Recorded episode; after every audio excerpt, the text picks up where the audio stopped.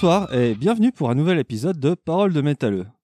Ce soir, j'ai le plaisir de me transporter en Belgique avec euh, Steve Fabry de son petit nom de scène Serpent pour nous présenter tous ses projets.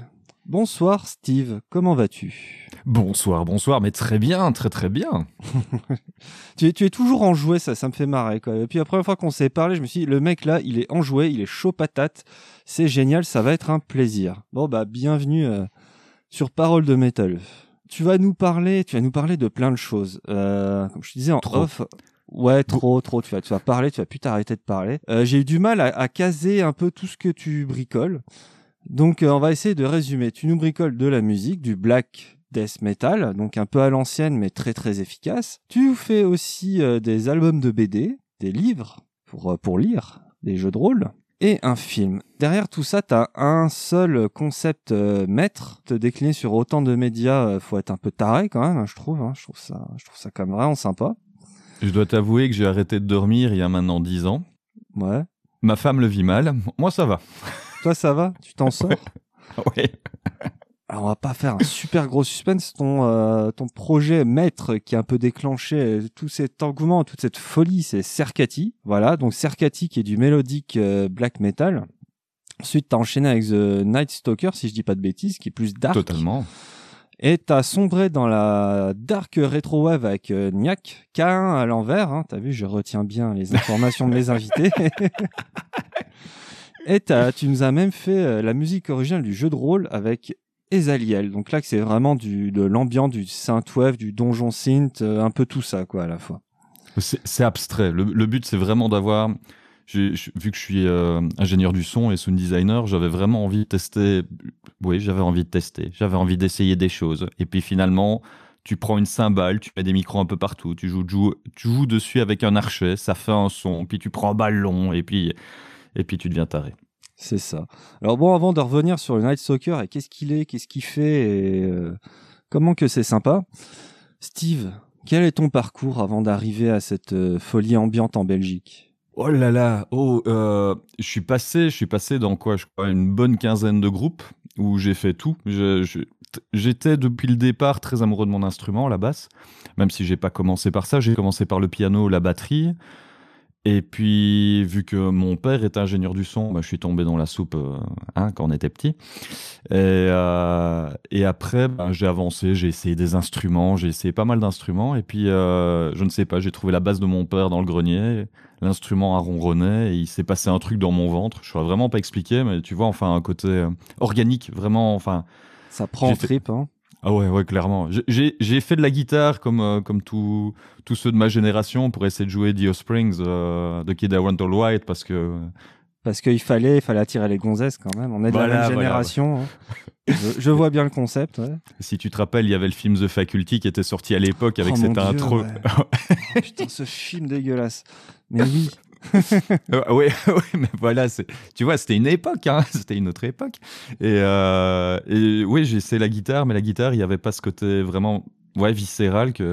Et la basse, je suis tombé amoureux et du coup j'ai voulu apprendre vraiment de la basse et je suis passé de groupe en groupe dans tous les styles, du blues, du jazz, du rock, du metal, de la pop aussi. Personne n'est parfait, s'il vous plaît, ne jugez pas. Et euh, j'avais envie d'apprendre sur l'instrument et puis je suis tombé avec des amis. Je sais pas si c'est vraiment, on peut dire vraiment amis, avec des gens bizarres, étranges. Je suis tombé dans le black metal. Et ils m'ont fait découvrir tout un univers que je ne soupçonnais pas parce que j'avais les gros stéréotypes euh, dans l'esprit. Et finalement, j'ai travaillé pendant, pendant un an et demi, voire deux ans, je crois, dans un magasin de CD spécialisé dans le black metal.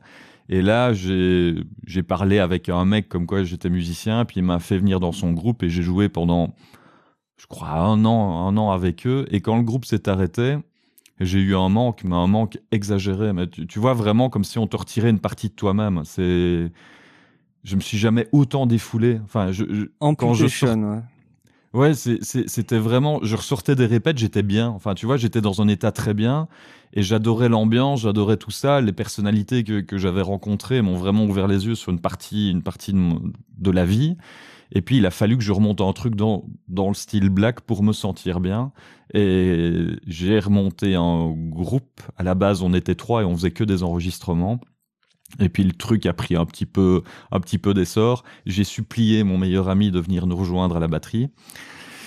Yannick, je te salue, mon bro, mon frère d'armes. Et euh, je l'ai supplié. À la base, lui, il est progressif. Il est venu et il a donné une, une autre dimension au groupe. Quoi. Juste sa, sa, patte dans, dans, ce que je faisais était, a rendu le tout différent. Quoi. Parce que Cercati, alors Cercati, on parle bien de ça, donc vous avez quand même écumé des choses. Il y a eu, euh, attends, je, je l'avais devant les yeux tout à l'heure. Il y a eu une démo, plusieurs albums et des, des, des EP quand même. Entre 2009 et 2018, oui, c'est quand même passé euh, 10 ans, quoi. Oui, ouais, ouais, 10, 10, ans. On a sorti, on a sorti une première démo hyper dégueulasse dans l'esprit, euh... enfin hyper dégueulasse, non, c'est garage, garage, on dit, c'est oui, comme ça. Voilà, voilà. Et il y, avait, y avait vraiment une intention derrière. Il y avait vraiment un cri de cœur, tu vois, vraiment un cri de rage parce que j'étais, ouais, j'étais fort influencé par Satanic War Master et toute la clique. Mais j'avais besoin de faire un truc aussi brut que ça. Et euh, après, on a fait une deuxième démo et là, on a été repéré par euh, par un label et le label nous a dit ouais ben si jamais euh, si jamais on, on trouve le moyen d'arranger, ben vous allez enregistrer l'album en Italie et on le sort. Du coup, bah, ça s'est très vite fait. Enfin, on n'a pas compris. Sur six mois de temps, ça arrivait vraiment. Enfin, c'était vraiment la grosse surprise. Et puis, euh... comme ça, je rentre dans le vif du sujet tout de suite. Hein, ça, ouais, ouais, vas-y. On, on, y va dur. On... Je ne voulais pas que les chansons soient plic-ploc. Enfin, tu vois, je voulais que l'œuvre ait un sens que, oui, enfin quand je dis plic ploc que ce soit pas des chansons séparées les unes des autres qui a un thème commun tu vois une histoire commune ouais. un truc qui les lie. Et euh, parce que ben les, la plupart des albums que je retiens sont des albums concept qui m'ont vraiment marqué. J'avais vraiment envie de faire un truc du même genre. Et puis on a regardé les titres des morceaux avec euh, avec mon meilleur ami. On s'est dit ouais il y a peut-être un, un, un, fil rouge à trouver. On a réagencé les, les, morceaux, on a changé certaines paroles pour adapter à l'histoire, et puis on a créé le personnage justement du Night Stalker à ce moment-là. Donc alors, Night Stalker, qui est un ange, un ange oui. qui descend sur Terre. Donc l'ange, qui est, ça soit la vision, une voix, le compagnon ou l'adversaire. Les anges, ils apparaissent aux prophètes, aux héros mythiques et non pas aux zéros mythiques, ainsi qu'à nous-mêmes, comme des signaux, des boussoles, des guides qui exaltent l'âme humaine et ils incitent à déployer les, leurs ailes vers la beauté et la sagesse. Tout un programme. Bon là on est plutôt euh, dans l'ange, un peu dans la version citadine, un peu crade et dans le black. Alors, si jamais je dois citer ma plus grosse influence là-dedans, ça doit être la trilogie de films de série B des années des ah, années tu vas me plaire fin, toi vas-y fin 80 début 90 il y a un film qui m'a marqué le visuel tu vois mais vraiment le visuel m'a Ouais. marqué c'était encore en VHS c'est à l'époque où il y avait des locations de vidéos les amis nous Ouais. sommes des vieux dinosaures C'est ça. Putain, moi j'aimais bien, j'adorais me balader dans les magasins de VHS et regarder les, tu sais, les pochettes. Dès que ma Ouais, mère avait le dos tourné, je regardais les pochettes d'Hellraiser d'un œil, en disant waouh waouh. Oui bon surtout ça. que c'était le rayon avec le néon tu vois pour dire que c'était pour les plus de 18 enfin pour les plus de 16 ans tu vois C'est ça. Et là, il y avait un film qui m'a toujours marqué, mais je te jure vraiment, je ne sais pas pourquoi j'ai j'ai eu ce truc-là imprimé, mais vraiment dans ma gueule. Et c'était The Prophecy avec euh, Christopher Walken qui joue le rôle de l'archange Gabriel. Oui, oui, euh, je m'en souviens de ce film. Il était très très bon. Eh ben, il y en a eu trois. Et, enfin, il y en a eu cinq, mais les trois premiers sont les plus intéressants. Les, le 4 et le 5 ont été faits, je crois, dix ans plus tard, tu vois. Et je sais pas pourquoi, il y, a- il y a vraiment eu un truc qui s'est fait à ce moment-là. Et c'est vrai que j'ai eu envie, euh, envie d'écrire, enfin pas, pas d'écrire sur les anges, c'est pas ça qui m'a, qui a été le fil conducteur, mais il y a, j'ai eu une fascination pour ça, et du coup après, ben j'ai regardé, j'ai regardé des films comme Gabriel, Légion, la série Dominion, et genre, ce genre de choses-là un peu, a, un peu nourri mon, imaginaire. Et euh, mes deux grosses influences, euh, c'est parce que les gens ne le voient pas, mais j'ai un magnifique pull Batman, les amis. Mais un truc mais bien crade où le, le truc a été tagué, en fait. Et euh, The Crow, évidemment, quoi. Et euh, oui, bon, comme on a la même génération, il y avait le, le copain de Buffy là, euh, qui avait une série. Angel ouais, voilà. avec David Boreanaz qui est juste classe dans cette série. Meilleure fin de série du monde, les gars. Franchement, euh, la cinquième saison, le, le dernier épisode de la cinquième saison, c'est un truc qui m'a marqué parce que Waouh Enfin, la fin, la Bah, fin, il y avait un raconte truc. la fin, je connais pas la fin. Vas-y. Ah, et ben la fin, donc euh, la cinquième saison, euh, les méchants ont décidé de d'englober Angel dans leur corporation, et lui est persuadé de pouvoir changer les choses de l'intérieur. Et c'est son côté idé- idéaliste qui va qui va provoquer sa fin, tu vois. Il va se rendre compte tout au fur et à mesure de la saison que le mal il, sera toujours là et persistant. Alors le seul truc qu'il veut faire, c'est un coup d'éclat, un truc vraiment pour, euh, pour, pour rentrer dans l'art, tu vois. Et euh, tous les personnages principaux vont affronter un antagoniste dans le dernier épisode. Et euh, il y en a qui vont s'en sortir, d'autres qui vont mourir. Et ils se sont mis rendez-vous dans une ruelle. Et le mal en soi, enfin le, comment est-ce qu'ils appellent ça, les, êtres supérieurs, je crois. Enfin, je ne suis pas sûr, mais les, associés, voilà, les associés supérieurs, puisque c'est dans un bureau d'avocat. Euh, ils, décident de, bah, de punir Angel. Alors du coup, ils envoient dans Los Angeles des dragons, des légions et tout ça. Et ça finit sur euh, les survivants qui regardent l'armée arriver. Et euh, tout le monde se retourne sur Angel. Est-ce que tu as un plan? Et Angel dit calmement comme ça. Je me suis jamais fait de dragon. Et tu les vois partir au combat et la série s'arrête là. Je trouvais que Ouais, c'est... badass. Oui. Ouais, ouais, c'était classe. Alors, on va écouter An Appointment Between Heaven and Hell, et c'est ma chanson préférée de Serkati. Après, tu passes au gris, Steve. Anyhow, brother, we'll have troops to face whatever comes. I'm gonna check the purgatory.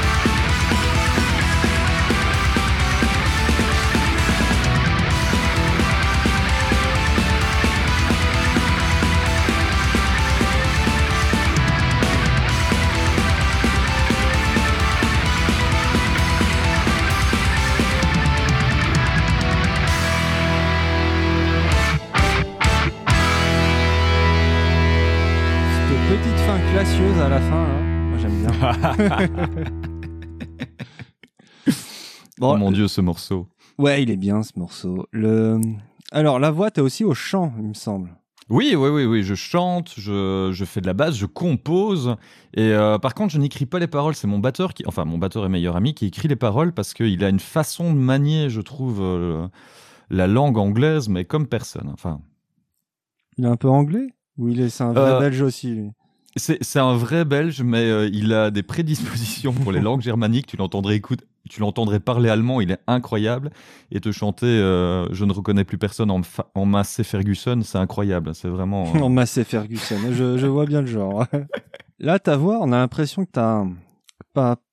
Ah, attends, comment dire? J'avais trouvé une bonne définition. C'est alors j'ai pas réussi à retrouver euh, quel groupe avait des... une voix comme ça. Donc euh, tu vas me dire. Oh là là, oh là là. Non, parce que c'est bien particulier comme voix. T'es pas dans l'aigu là, mais on a l'impression que tu vas cracher un glavio à tout moment en fait. Sais, t'es- c'est- Exactement quoi. T'es toujours sur la brèche. Ça fait entre le, le Lemmings, le cri... pas le Lemmings, le, le Gremlins. Gremlins. Voilà, le Gremlins et le Critters. Alors, alors, si je peux me permettre une Oui. bête réflexion, c'est Gizmo, Gizmo, quick, quick. Yeah. Exactement, voilà. Donc ça fait Gremlins et non pas Lemmings. Parce que j'y ai joué cet après-midi au Lemmings, c'est pour ça. très bon jeu, très très bon jeu. Très très bon jeu. Le... Oui, donc euh, tu fais le, le Gremlins. quoi. Et euh, ouais, on a toujours l'impression que tu es sur la, la brèche, tu vas cracher un glavio ou alors tu vas t'étouffer. quoi. Et ça, ça apporte beaucoup de tension, je trouve. c'est très bien. Ça change du chant euh, aigu euh, qui pète le, le, le tympan. Alors pourquoi ce choix? C'est des questions de limitation vocale ou vous trouviez ça juste cool en fait? J'avais envie d'avoir une différence. Ah Bah là tu l'as. C'est très bête, hein, mais j'avais pas envie de, de de chanter comme quelqu'un ou comme un autre. J'avais vraiment envie de- d'avoir une différence par rapport aux autres. Et au début, ça a été dur parce que bon, ça a été souvent sujet de moquerie et ce genre de choses-là. Et puis finalement, on a réussi, pas dire à imposer la voix, mais c'est devenu un- un- une caractéristique du groupe, tu vois, enfin de, de, de tout l'univers. Et, et je, ouais, je, je- c'était vraiment la différence à la base. Ouais, parce que ça demander du boulot. Alors j'avais retrouvé euh, au fin fond de YouTube euh, premier album. C'est ça sonnait vachement plus expérimental comme voix. C'était beaucoup moins affirmé en tout cas. Oui, oui, oui, oui, totalement. Mais je- c'était pour Cercati, c'est la première fois que je passais au chant et j'étais, j'étais vraiment pas sûr de moi. Et pendant le premier album, il faut dire, euh, quand on a enregistré, quand on a enregistré le chant, euh, c'est très con à dire, ça, que je- c'est- c'est- enfin, tu vas voir où je veux en venir. C'est, je fumais toujours à l'époque. Ouh là là.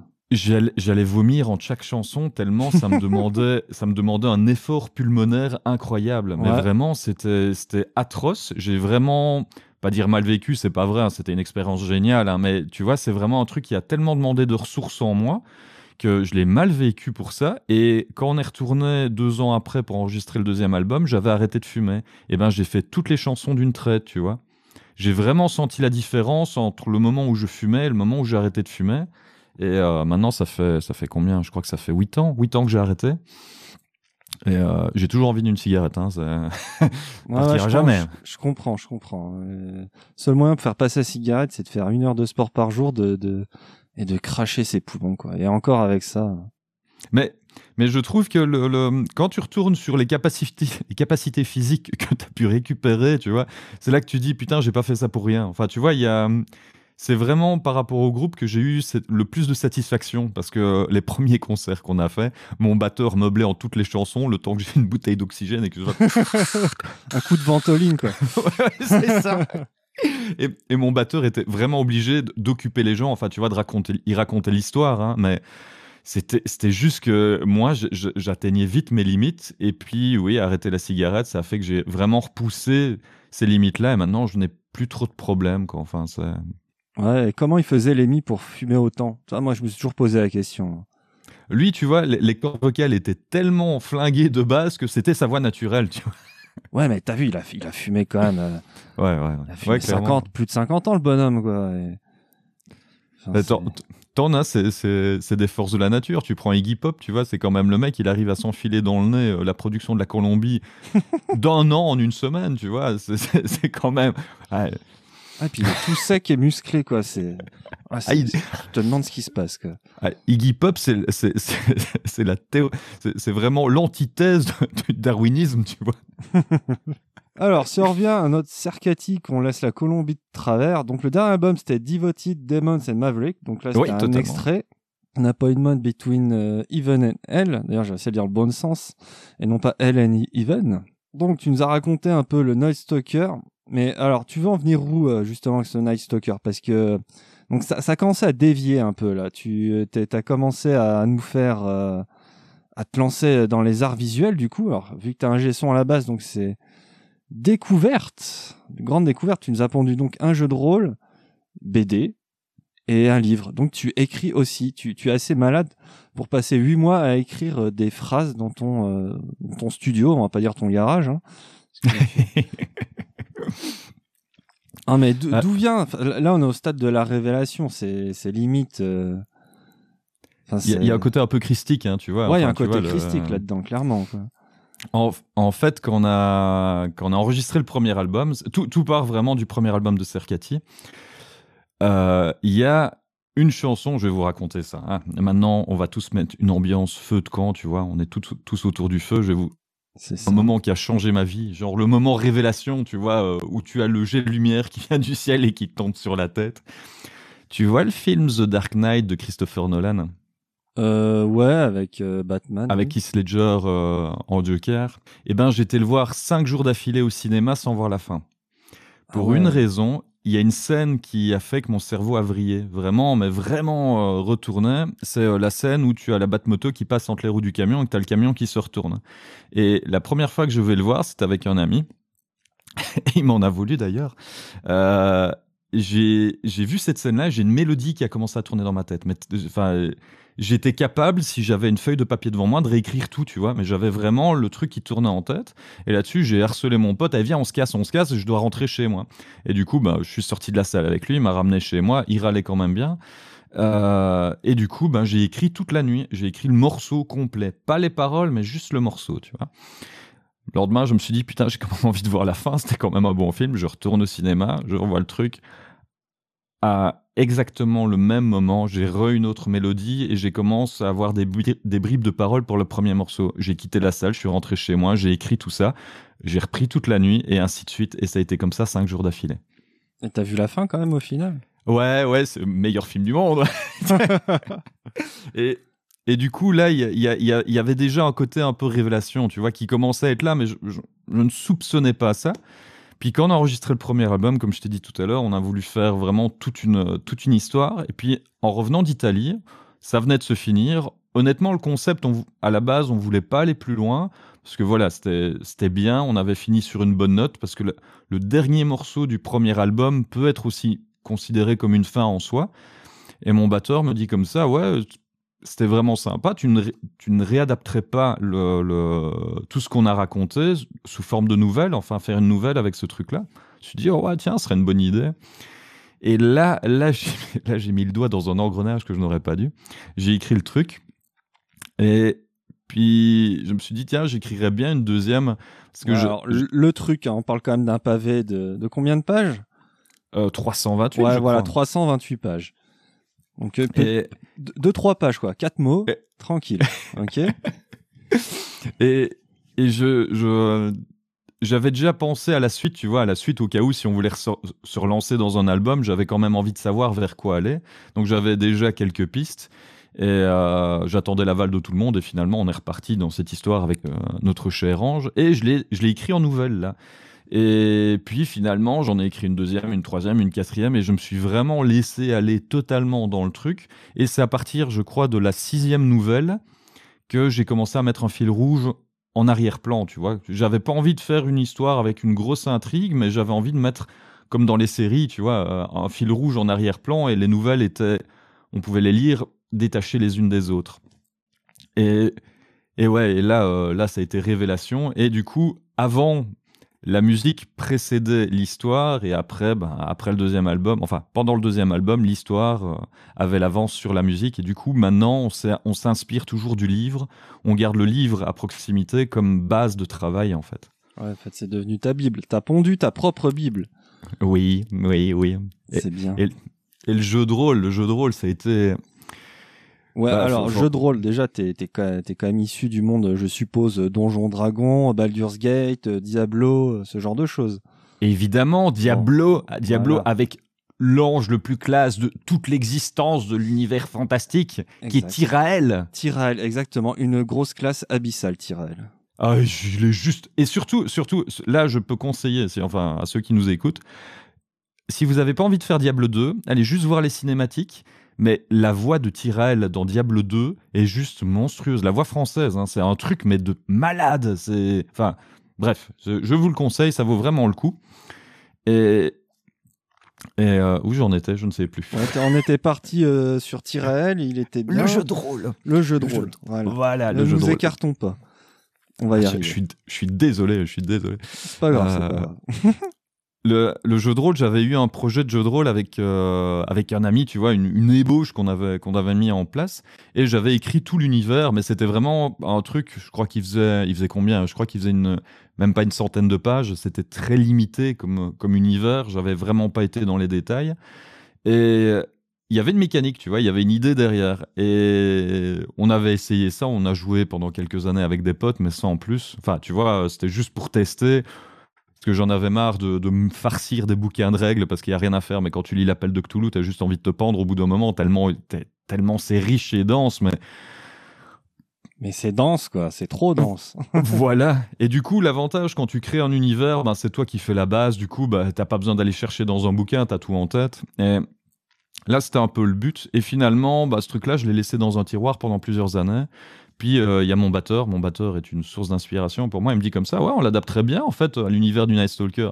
Et là, et là, là, il aurait jamais dû dire ça. Il aurait jamais C'est dû. parti en vrille.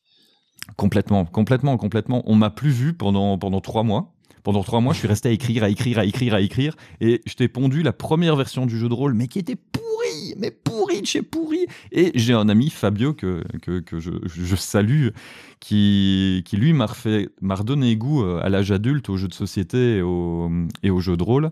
Parce que bah, forcément, avec le travail, enfin, tu vois, l'entrée dans le monde du travail, j'ai j'ai dû un petit peu arrêter tout ça. Oui, je, vois très bien le concept, ouais. On, perd notre virginité, et puis, puis voilà, on travaille, on n'est plus drôle, et voilà. Bah, il y on rentre dedans, du coup, il faut. Enfin, il y a toujours, je pense, un élément, un élément qui fait que tu replonges, tu vois. Enfin, qui. Et là, moi, il s'appelle Fabio. Et... et, du coup, il a corrigé la première mouture complètement pourrie du jeu de rôle. Et puis, il m'a dit, ouais, il faudra retravailler dessus et tout ça. Puis, j'ai retravaillé pendant des années, je crois, pendant 10 ans, j'ai travaillé dessus, plus ou moins. Un peu, un peu moins de 10 ans, je crois 8 ans. Pendant 8 ans, j'ai travaillé dessus, en mettant les, les bribes, enfin, tout en place, mais vraiment très, très doucement. Et, euh, et puis finalement, euh, il y a un éditeur qui était fort intéressé. Du coup, je, lui ai proposé le truc. Il m'a dit Ok, ben, pas de souci, on va faire ça. Et là, là, je me suis rendu compte de la vraie masse de travail que c'était. Parce que quand tu as les idées, que tu as l'impression que c'est bien, t'es pas vraiment dans le vrai, tu vois. Quand il y a un professionnel qui vient, qui relit le truc, ah ouais, ça, ça manque, ça, ça manque. Il m'a fait, il m'a fait passer en enfer. Non, c'est- un mec génial. hein. Michel, je te salue, je, je, je t'a- je t'adore. Mais il m'a posé une question hyper pertinente et j'ai passé en enfer à essayer de répondre là-dessus pendant trois jours. Une question, trois jours, juste pour rendre l'univers cohérent. Enfin, tu vois, j'avais un trou dans la cohérence de l'univers et trois jours pour résoudre ce putain de quoi, problème. c'était quoi ce putain de problème? La gestion des corps dans l'univers. La gestion des corps, des corps matériels ou des corps Oui, euh, ouais, ouais, ouais, ouais. Et En, en fait, c'est parce qu'il y a un personnage. euh, attention, spoil. Attention, spoil. Excuse-moi, je fais une alerte au spoil. Non, non, toujours, mais t'as euh, bien raison, t'as bien raison. Je- De toute façon, je t'ai délégué le jingle palette ce soir, je crois bien. Donc. Et euh, il y a un personnage qui meurt, important, et finalement, le Night Stalker va le rechercher en enfer. Et quand il revient, il passe juste un portail et le, le- la, la personne a un corps physique. Mais ça veut dire que comment est-ce qu'elle a fait pour avoir un corps physique vu que son corps est censé être enterré, tu vois, son corps terrestre? Ouais, il y a Et un bug coup- là dans la matrice. hein. Voilà. Et du coup, il a fallu le justifier et on a trouvé la solution exceptionnelle. Vas-y, le portail dimensionnel Non, non, non, non. oh, bah, il y a un peu de ça, mais c'est surtout que, en fait, quand on va en enfer ou au paradis, notre âme devient euh, notre enveloppe physique. Comme ça, si jamais on est torturé par des démons, ils ne torturent pas un truc immatériel, ils torturent un truc tangible. Et par contre, une fois que ça c'est détruit, c'est ton âme qui est détruite. Ok. Ah oui, t'as as renversé un peu le truc. Ok. Ouais, bien joué. Ah, et qu'est-ce que tu- qu'est-ce que tu crois? Qu'est-ce que tu crois? Ah, ah, ah, ah. Alors, pondre un univers. Alors ça, je me suis jamais posé la question. Pondre un univers cohérent. Donc tu, as, tu nous as fait un jeu de rôle et en plus il est édité. Enfin j'avais regardé, je sais plus où. Enfin ça, ça se vend quoi. Ton... oui, ouais, ouais. C'est incroyable quand même. On a, Ouais. on, a fait, on a fait un financement participatif pour payer les, les illustrations parce que l'illustrateur qui a fait le jeu, les illustrations du jeu de rôle, c'est l'illustrateur avec qui j'ai fait le comics, le premier comics. Et euh, Anthony Rubier, que je salue, que, je remercierai jamais assez pour euh, toute son implication dans l'univers. Et euh, une des meilleures rencontres de ma vie en salon du livre, ce gars, c'est incroyable. Il payait pas de mine et puis après on a discuté. Enfin, et on a l'éditeur, l'éditeur du jeu de rôle et du roman également, m'a dit que ouais, on ferait bien un financement participatif au moins pour pouvoir rétribuer Anthony. Et, euh, et là-dessus, bah moi, euh, financement participatif, je suis un peu personne, tu vois. Enfin, euh, je suis pas. Enfin, il y en a certains qui peuvent faire des financements participatifs, ils auront de la thune. Mais moi, j'étais vraiment pas sûr. Je te jure, avant qu'on atteigne le palier, le bon palier, j'ai pas dormi, tu vois. Ma femme faisait tout pour me calmer. Et mais ça va, c'est au bout de trois jours qu'on a qu'on a atteint la somme escomptée.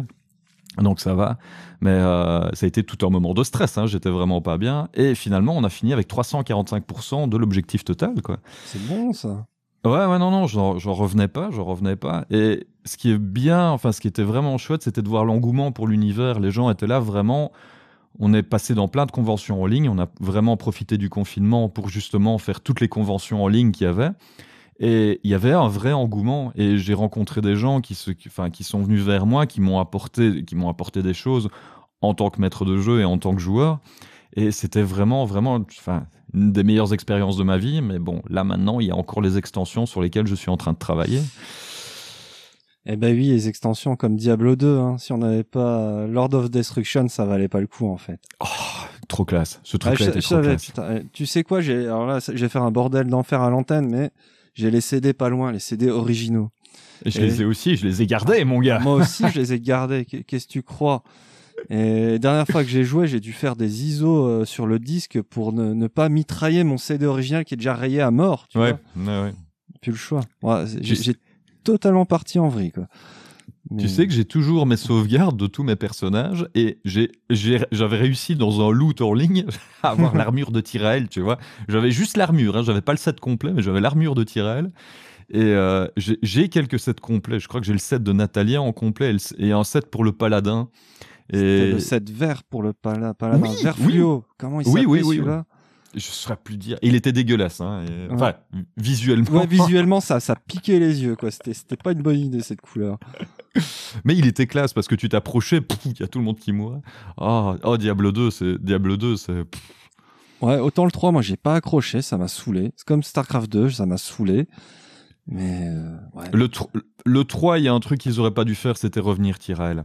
Faire revenir Tyrell. Dès la fin de Lord of Destruction, où tu vois euh, Tyrell qui lance son épée dans la pierre monde, tu vois, Ouais. c'était tellement, mais tellement épique, et t'étais là, non, Tyrell, non Mais ça en faisait un héros, tu vois.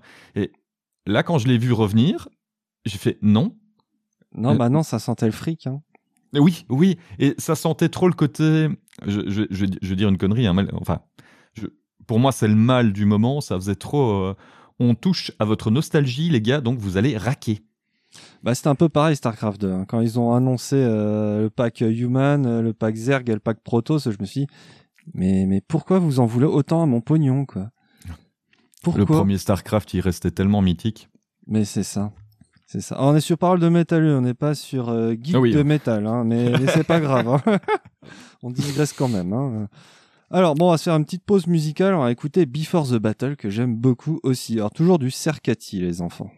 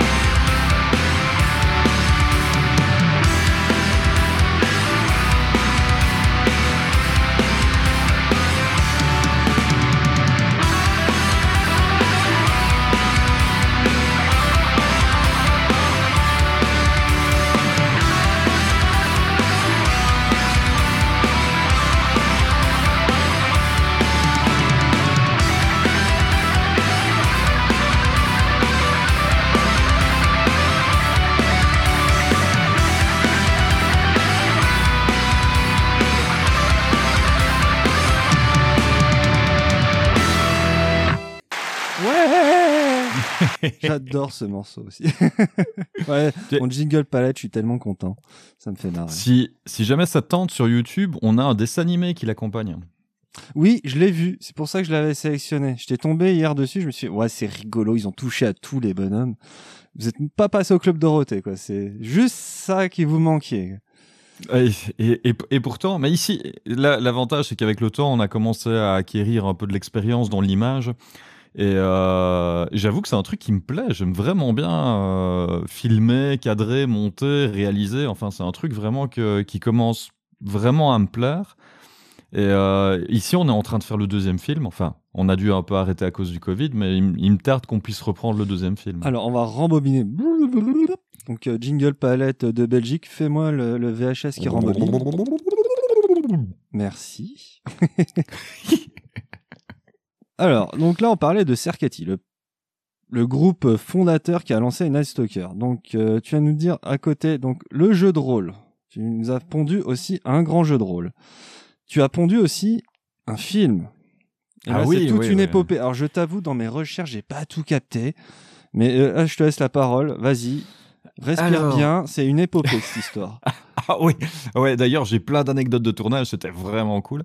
Alors, je dois avouer qu'il y a un truc qui m'a plu, c'était quand on a tourné, j'ai tourné, commencé à tourner des premiers courts-métrages avec des potes.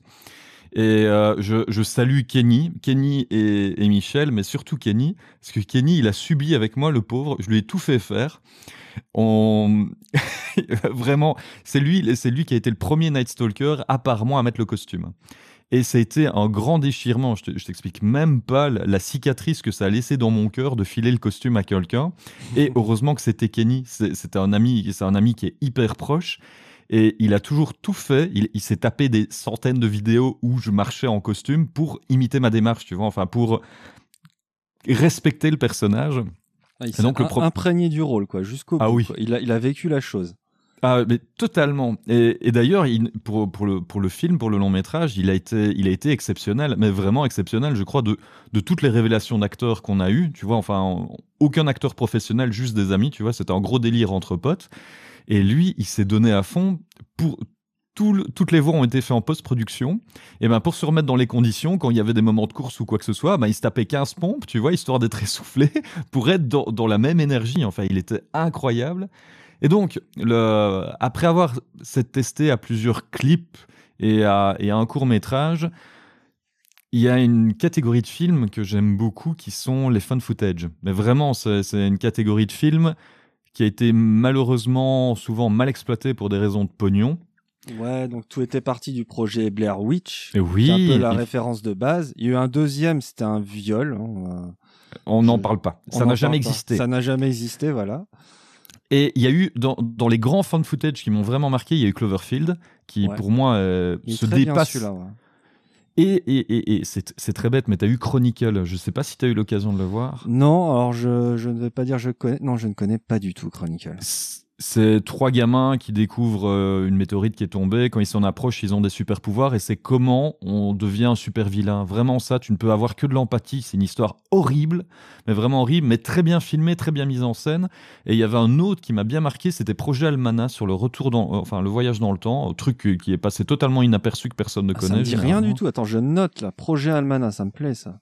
Il est, Chronicle. il est vraiment bien, mais euh, c'est oui, c'est encore un truc qui a été fait comme ça. Enfin, et donc le truc qui revient là-dedans, c'est le fait que t'es pas obligé d'avoir un super bon cadrage. Enfin, c'est un peu, c'est un peu aller vite en besogne. Tu vas me dire ce que je dis, mais c'est souvent le son qui fait l'ambiance. Tu vois ce que je veux dire? Les dialogues sont toujours nickel, histoire qu'on puisse entendre. C'est les ambiances sonores qui font, qui, qui font la majeure partie du truc. Et je me suis dit, ben ouais, bah, je suis ingénieur du son et tout ça, pourquoi je n'essaierais pas quoi? Enfin voilà, euh, on essaierait bien. Et puis euh, à un moment, je vais dans un magasin, euh, dans un magasin euh, électronique et tout le, bo- tout le bazar, et je vois les GoPro. Et il y avait des GoPro en promotion. Et je me suis dit, Tu as succombé aussi à la GoPro. Ouh là là. je me suis dit pourquoi pas? Parce que j'ai vu un film, un film russe qui m'a fort marqué, qui est Hardcore Henry. Et ils ont tout fait tout le film avec deux GoPro. Ah ouais. Et- c'est juste un truc de taré et je me suis dit euh, ouais bah euh, pourquoi enfin pourquoi pas essayer non plus quoi John Carpenter il a commencé euh, il avait pas grand chose et je ne me compare pas à Carpenter du tout hein, c'est juste que j'adore son histoire et c'est un mec pour qui j'ai un respect énorme mais petite parenthèse, on va revenir sur Carpenter bientôt. Oui, c'est un, un foreshadowing, tu vois. C'est ça. Et donc, euh, on va, je, je vais chercher la GoPro, je convoque deux, trois potes et on se dit, ouais, bah, il y a une scène clé dans le film, on va la tourner, si ça passe, bah, on fait tout le reste. Si ça passe pas, bah, voilà, au moins on ne va pas plus loin, mais il y avait vraiment une scène clé qu'on devait tourner et on va commencer par ça, histoire de voir si ça marche. On l'a fait, putain, ça rend hyper bien, on s'est bien marré, tout ça. Et puis, euh, Kenny qui voit le bazar et Kenny qui me dit, ouais, ça, ça- ça va être cool, ça va être une chouette épopée. Et là, avec les potes, le week-end, quand on se retrouvait, c'était pour faire des jeux de société ou simplement discuter. Et euh, avec Kenny, on a proposé aux autres, ben voilà, euh, au lieu de faire, euh, au lieu de rester dans notre canapé à glander et à prendre des apéros comme des gros pourquoi on ferait pas un truc un peu plus constructif tous ensemble? Enfin, tu vois, un truc qui va vraiment, vraiment faire partie de notre vie, quoi. C'est faire Et un film en prenant l'apéro. C'était ça, la déclinaison. Ah, ça aurait pu, ça, ça aurait été très bien. Et, euh, et du coup, on s'est lancé dans l'aventure. Et ce qui était vraiment chouette, c'était l'engouement des gens autour de nous. On avait, on, on a eu des moments où où il y a des gens improbables qui sont venus nous aider. Et par exemple, il y a un ami, Georges, on cherchait un endroit délabré pour, euh, pour faire la scène finale. Et euh, il me dit comme ça, bah, si tu veux, il y a le vieil atelier, je peux essayer de m'arranger pour que tu puisses y aller et tout ça. Et du coup, on est arrivé, vu que c'était la scène finale, il y avait beaucoup de mise en, mise en place parce que le, c'est tout un. Comment est-ce qu'on dit? Ah, Une scène d'une traite. Ouf, si j'ai le mot. hein. Un plan séquence. Voilà, c'est un plan séquence de Ok. 20 minutes, quoi, le truc. hein. Du coup, tout était timé. Enfin, tu vois, c'était très con. Mais vu que je faisais le méchant et je faisais le Nice Stalker, vu que Kenny était le, le héros du film, bah moi, je devais changer de costume entre les coups, mais il fallait que je fasse le tour de l'atelier en courant. Il y avait des potes qui me tenaient les vêtements, je sautais dedans. Enfin.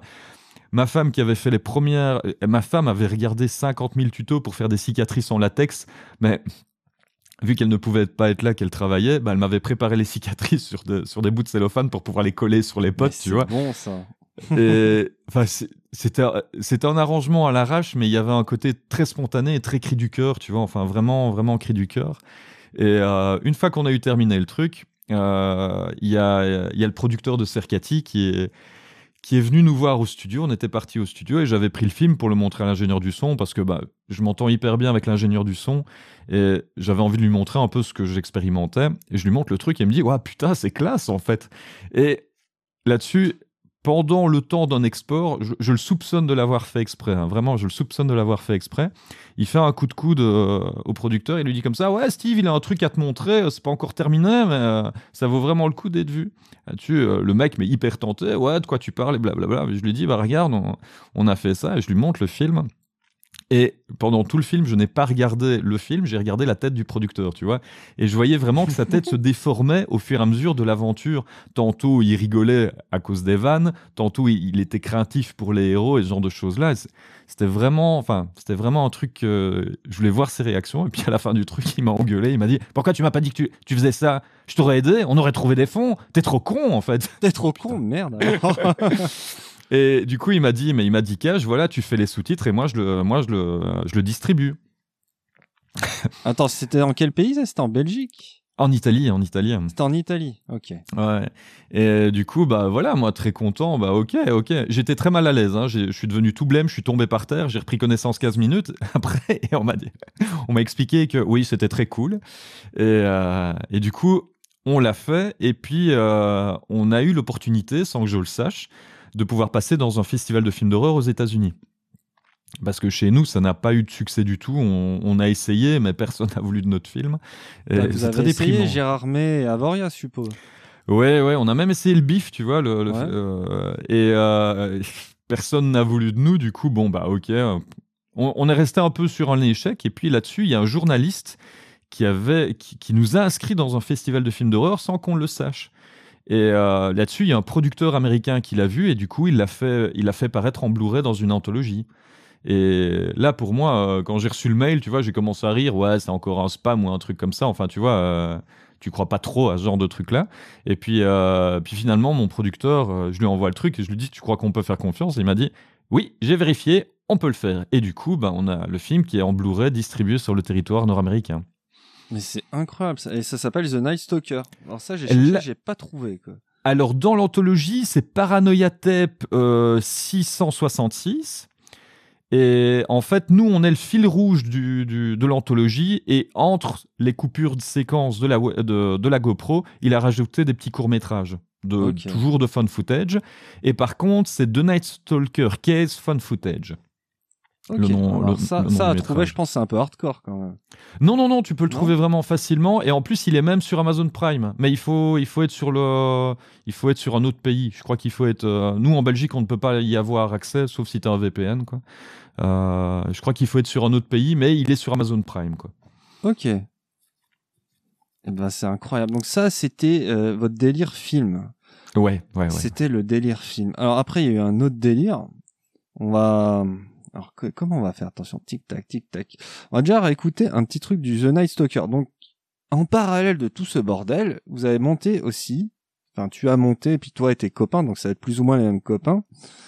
The Night Stalker, qui est plutôt dark ambiante, gothique, black metal. Donc là, ça devient un peu plus euh, clavier, un peu plus Dimmu Borgir. euh, Ouais, tu ouais, gardes totalement. toujours ta voix de Gremlins, hein, bien sûr. Ouais. Voilà. Alors pourquoi avoir décliné euh, donc en tâche de fond donc euh, jeu de rôle, le film, euh, plein de choses. Cercati et The Night Stalker. Pourquoi avoir créé The Night Stalker, ce qui sonne quand même vachement Cercati et qui au final Cercati a engendré The Night Stalker. Il parlait déjà du Night Stalker. Un Alors petit là- caprice tout ça? Oui, déjà, déjà, oui, il y a- un côté un peu, un peu grand gamin. En fait, j'ai déjà le premier album, j'avais juste envie de me prouver à moi-même que je pouvais faire un album tout seul. Enfin, tu vois, je voulais, c'était, ça part d'un truc très personnel et très très con et orgueilleux, je dirais même. Mais j'a- j'avais envie d'essayer ça, tu vois. J'admire beaucoup de musiciens qui arrivent à tout faire tout seul. Satanic War Master, euh, pour moi, est le plus grand exemple. Ça a l'air d'être un peu un, un demi-dieu pour toi celui-là. Oui, oui, totalement. Au, au niveau de sa créativité, tous les groupes dans lesquels il joue, enfin. Et il y a. J'avais envie d'essayer cette expérience-là, tu vois, n'être influencé par personne que par tes propres idées et voir jusqu'où ça peut aller. Enfin, tu vois, essayer l'expérience tout simplement. Et, et finalement, le truc m'a bien plu. Et au fur et à mesure des compos que j'écrivais, parce que j'ai un bon débit, enfin, je, je trouve que j'ai un relativement bon débit de, Ouais, t'as D'écriture fait musicale. quatre albums, hein. T'as pas glandouillé quand même. hein. Et du coup, on a eu la possibilité avec Cercati de choisir quel morceau allait dans Cercati et The Night Stalker. On privilégie les morceaux plus ambiants pour The Night Stalker, tandis que Cercati reste sur des morceaux très péchus, tu vois. Et je- quand tu écris des morceaux, t'as pas envie qu'ils restent juste euh, à l'état de. Enfin, tu vois, sur le papier écrit. Et j'avais vraiment envie de faire tout ça. Et puis après, ça m'a permis pour les bouquins et pour, enfin, pour le bouquin et pour l'histoire, d'accentuer le côté personnel du personnage. Par exemple, le premier album, euh, ça raconte son affrontement contre un des antagonistes. Mais vraiment, j'étais précisément dedans, tandis que dans Cercati, on a fait que survoler le combat. Mais vraiment, on a, on a fait juste mention dans une chanson, je crois que ça dure 3-4 lignes, et euh, on en a juste fait mention, tandis que là, je pouvais aller vraiment en profondeur. Le deuxième album... L'anesthésiste. Oui, oui, oui, oui. Ah, c'est l'antagoniste que je préfère. Et d'ailleurs, dans le film, c'est contre lui que le Night Stalker se bat. C'est trop cool. Trop... Bam Ah ouais, ouais, je, je l'aime beaucoup celui-là. Et, euh, et par exemple, le deuxième, euh, les chroniques euh, de Natural City, c'est comment le Night Stalker perçoit le... quoi. Et du coup, ça me paraissait important d'avoir ce côté un peu plus personnel du personnage. Autant dans Cercati, on reste sur le fil rouge de base et on a un genre de narrateur un peu externe, tu vois, l'histoire. Autant dans The Night Stalker, c'est lui-même qui parle. C'est lui le, pas dire, ouais, pas dire le héros, mais c'est lui le narrateur. Et du coup, on a ses états d'âme, on a sa façon de voir. Et ça me semblait important aussi d'éclairer ça parce que Cercati avait un peu le côté, je veux pas dire frustrant, de vouloir dire des choses et avoir le côté un peu bataille épique qui, qui est toujours là. Et de Night Stalker, j'avais vraiment envie de donner un côté plus profond et, pas spirituel, mais euh, état d'âme. Vraiment ça, les états d'âme du héros et ses relations avec les autres personnages. Parce qu'il y a, par exemple, euh, dans la chanson N'a pas une pun between Ellen and Evan, c'est un, un bar. Le, le, le bar s'appelle Entre Enfer et Paradis.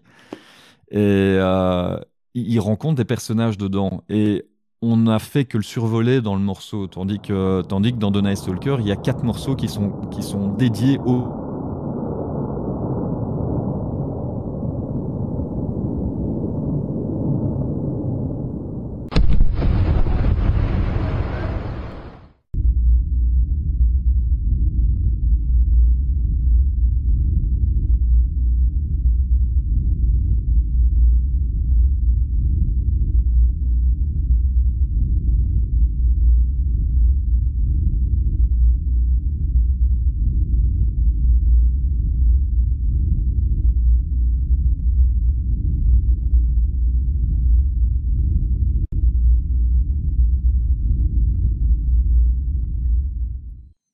Et nous voici de retour après une chute de météorite sur le studio de Parole de Métal. Steve, es-tu toujours là? Ouais, on a vécu une possession démoniaque, mais, mais en live, quoi. On n'a pas compris ce qui nous arrivait. On parlait, on parlait, puis, et puis, puis tout est parti en vrille, quoi. Les, les éléments, tout, tout est parti en vrille, quoi. Il y a mon chat qui était en train de tourner sur lui-même. Mais c'est normal qu'il le fasse sur le dos. Bon alors, si on récap Pépette, euh, The Night Stalker, One Man Band, petit caprice de, de notre ami Steve. Vas-y, on t'écoute. Et ça va pas couper cette fois-ci. Ouais, oui, oui, allons-y. Et donc, euh, donc, euh, donc, euh, ouais, ouais, comme je, comme, comme je disais, à la base, bah, à la base, j'avais envie de, de, de me prouver à moi-même certaines choses, que j'étais capable de faire un album tout seul. Enfin, oui, un album tout seul, l'enregistrer, composer, faire tous les instruments. Et, et je, oui, je me suis éclaté à faire ça. J'ai adoré. J'ai adoré un peu concentrer aussi les paroles plus sur le, sur l- l'aspect émotionnel du personnage principal parce que dans Sercati on ne fait que survoler certains, certaines choses tandis que dans The Night Stalker je pouvais enfin, enfin exprimer ce que ressentait le personnage. Et finalement le roman est orienté sur les, sur les états d'âme du héros. Ce n'est pas une narration à la, à la troisième personne c'est vraiment une narration à la première personne et j'avais envie qu'on ait ce sentiment là dans dans, dans The Night Stalker. Et L'avantage, c'est que de Night Stalker, le groupe accompagne très bien la lecture. Et c'est ça que. euh, Il y- avait aussi cette recherche un petit peu de transmédia, tu vois, de cross-média, de, mélanger un peu tout. Et euh, par exemple, le, dernier album, euh, A Journey in Hell, accompagne très bien la dernière partie parce que chacune des chansons est une étape du. plus ou moins à l'égal d'un chapitre de l'histoire. J'ai bien résumé là, waouh! Ouais, t'as été bon là. Alors, je pense- m'épate quand même. Moi, j'ai dû recharger toutes les chansons une par une, puis, euh, puis j'ai eu- un freeze de Windows pendant que tu parlais. Enfin, je te raconte pas l'horreur. On va essayer de s'écouter. Hein. On est on, on prie un petit peu, petite prière. Hein. On va écouter Back Again de Night Stalker.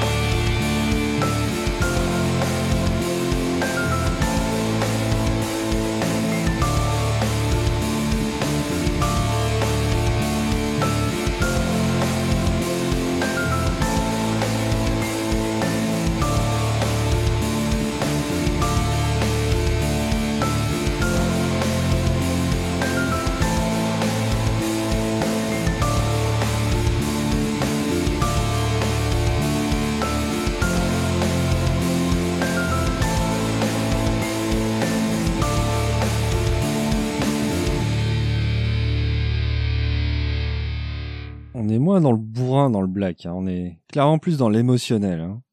Clairement, clairement, clairement, clairement. Et là, c'est le virage qui s'amorce. Après, on va finir dans le clavier avec Niak. Ouh là là, ouh là là, oui, grande histoire. Grande histoire. Là, là, encore une grande histoire ce soir. Mais alors, attends, en, en attendant aussi tout à l'heure, j'ai annoncé en tout début d'émission, il y a aussi de la BD. T'as Oui, casé oui, ça oui. où la BD entre temps Alors, alors, bah, c'est évidemment quand il y a un truc que je ne sais pas gérer, c'est tout ce qui est art graphique, tu vois. Le, le Ouais. dessin, je suis une grosse merde. je ne sais pas dessiner et c'est un des plus gros regrets de toute mon existence. Euh, et j'avais, forcément vu que vu que j'ai subi la grande influence de Batman, j'adore les comics. hein, je, je suis un grand amateur de comics et L'air de rien, vu qu'il y a cette esthétique un peu Gotham City et tout ça, c'est vrai que pendant un temps, ça germait dans ma tête. Ouais, ce serait cool d'avoir un comics, tu vois. Enfin, ouah, ce sera un rêve de gosse, quoi. hein. Et puis, euh, puis j'ai rencontré un illustrateur en, salon du livre qui s'appelle Anthony Rubier. Et on a commencé à discuter. On s'est dit, ouais, pourquoi pas faire un projet comme ça, un projet court, hein, quelques planches, hein, mais ce serait sympa. Et du coup, je me suis attelé, attelé à écrire quelques scénarios, mais euh, très courts. Enfin, il fallait que ce soit très très court. Attention. Tu peux faire court. Attention à tes souhaits. Non, il vient pas saleté. Ah, enfoiré, quoi. J'ai les poils du nez tout dressés à l'intérieur, ça chatouille. Bon, bref. Et euh, je suis désolé pour certains cartons, mais. C'est pas grave. Ouais. Et euh, ouais, j'ai écrit quelques scénarios très très courts, d'une dizaine de planches, et puis je lui ai envoyé, je lui ai soumis. Et euh, je crois que sur une nuit, il m'a envoyé, euh, il m'a envoyé les trois tests graphiques des personnages principaux. J'ai vu ça, j'ai dit oh mon dieu, oh mon dieu, tout ce qu'il y a dans ma tête, c'est devant moi. Et du coup, on s'est lancé là-dedans, et c'était vraiment une chouette aventure. On n'a pas trouvé d'éditeur en, en- du côté francophone, et c'est pour ça qu'on a été aux États-Unis. Et euh, il y, a, y a une maison d'édition qui est spécialisée dans, dans, dans tout ce qui est comics sur des groupes, euh, genre les Guns, John Bon Jovi, Ozzy Osbourne et tout ça. Un comics euh, Bon Jovi. Ouais, ouais, ouais, ouais, sur, retraçant l'histoire, euh, l'histoire de Bon Jovi et euh, Ozzy Osbourne, Guns et tout ça. Et du coup, bah, je me suis dit, ouais, vu que c'est, j'ai rien à perdre, j'ai rien à perdre à envoyer. Du coup, j'ai demandé à mon manager euh, de, de faire l'intermédiaire parce que, bah, vo- voilà, je, moi, je suis un peu personne et je débarque de nulle part. Et du coup, euh, ils ont dit OK. Et du coup, bah, voilà, on a un comics qui a été produit aux États-Unis. Putain, mais t'as tout fait en fait. Non, je sais pas, je j'ai pas encore fait Pizzaiolo, j'aimerais bien essayer une fois. C'est ça, ouais. T'as fait pas, t'as pas fait pizzas Nice Stalker, quoi. Non, pas encore. Mais par contre, c'est en négociation, il faut pas rire. hein. On, a, on, a, on a un pote qui a, une- qui a une pizzeria. et- mais ça va arriver. Bah, et, ça a été bien accueilli cette BD au State, du coup? Oui, oui, oui, oui, oui, vraiment bien. Et euh, même, même on, a, on a eu un public francophone qui l'a, qui l'a quand même euh, bien accepté parce que finalement, l'anglais, euh, l'anglais, tout le monde le. Enfin, c'est devenu quand même relativement bien international. Et on a eu des bons retours sur le comic. J'étais vraiment très. C'est un truc que j'avais peur et j'avais vraiment envie d'y aller, tu vois. Enfin, c'est. Pas dire un retour aux sources parce que je, je suis jamais parti de là, mais c'est vraiment boucler la boucle, tu vois. Vraiment aller jusqu'au comics avec le héros. Parce qu'il y a vraiment bah, il y a un aspect très ocro dans le personnage. Et ouais, c'était une tentative. J'avais vraiment peur finalement. Est-ce que j'étais capable de scénariser ça? Parce que finalement, scénariser les clips, ça allait encore. C'était un truc que j'avais jamais fait. Je voulais vraiment m'y tester. Et là, finalement, ça s'est plutôt bien passé. Le comics a, a été bien accueilli. On a eu quelques, quelques bonnes codes dessus. Et c'est incroyable. C'est juste incroyable. Quoi. Enfin, ça Alors moi, j'ai regardé, je suis pas très comics, mais c'est c'est joli en tout cas. C'est. Ah, je suis vraiment pas quelqu'un comics. Moi, je suis plutôt euh, BD belge, euh, tu vois, Spirou, Franquin. euh. Alors, je pense que tu vas aimer la prochaine BD. Ah ouais? Ouais, ouais, ouais, elle est dans le style vraiment, vraiment style belge. Et euh, on a donc là, là par contre, c'est avec un autre dessinateur. J'ai travaillé avec Piel et euh, là, c'est un autre style graphique. Et finalement, j'aime bien voir, tu vois, le Night Stalker qui est un peu à décliner sur plein, sur, sur plein de façons, mais à Ouais, chaque fois que tu reçois. hein, ça. Est comme, Mais- euh, comme dans une grammaire allemande, là. Tu déclines à toutes les sauces. hein. c'est le fait d'avoir, par exemple, on avait une amie qui, qui a fait du dessin, qui m'a donné, enfin, qui m'a fait un dessin du Night Stalker, et ça me fait toujours, enfin, c'est toujours chouette parce que tu, tu, chacun l'adopte à son style et c'est vraiment, enfin, c'est, tu le regardes et tu dis ah bah oui c'est 90 quoi. Enfin tu vois ça fait chaud au cœur quoi. J'ai même un pote qui se les fait tatouer juste sur le torse quoi. Enfin c'est Ah, c'est un hardcore fan, lui. ah c'est c'est plus qu'un ami. C'est nous sommes partis à Prague ensemble et non je suis marié les gars c'est bon. Ceci ne nous regarde pas, comme diraient quelques commentateurs sportifs. Et ceci ne nous regarde pas. Et, et dans les trucs un peu insolites, je vais te montrer un truc assez insolite si tu me permets. Ah Donc ouais. les auditeurs, je suis désolé, vous ne le verrez pas, mais on vous le décrira. Il y a même la pop de Night Stalker. La pop? Je sais pas si tu la vois bien, mais il y a une pop qui a été faite, Alors, une pop, c'est petite figurine. Euh... Tirée de, de la pop culture. Quoi. mais en fait, il a un t-shirt Mayhem, le Night Stalker. Un pull Mayhem, ouais, évidemment, et on a réussi à le retranscrire, mais en tout petit, tu vois. Enfin, c'est- Putain, c'est la classe quand même. Et ouais, et du coup, c'est ma femme qui l'a fait à partir des pop DIY. Et finalement, j'ai contacté Funko Pop. euh, tu vois, je me dis juste pour rire. Et j'ai été, enfin, j'ai eu une réponse du département, euh, département conception qui sont, qui écoute Cercati à fond dans le département conception. Et euh, à voir comment, sur le long terme, comment se passe le deuxième film, mais peut-être, on ne sait jamais. Euh, Mayhem, ils vous ont pas emmerdé euh, pour mettre le- leur logo à toutes les sauces sur le pull du Night Stalker? Vous leur en Non, avez non. parlé?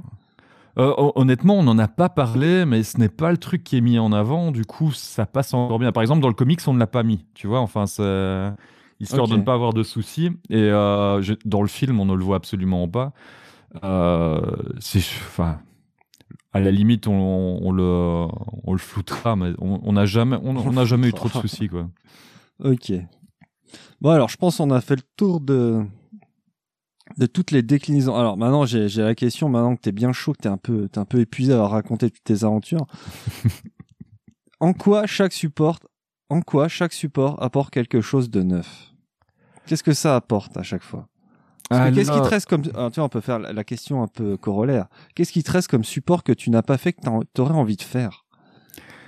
Alors, euh, pour répondre à, à- à ta deuxième question tout de suite, c'est le jeu vidéo. Mon rêve, c'est Ah. vraiment le jeu vidéo.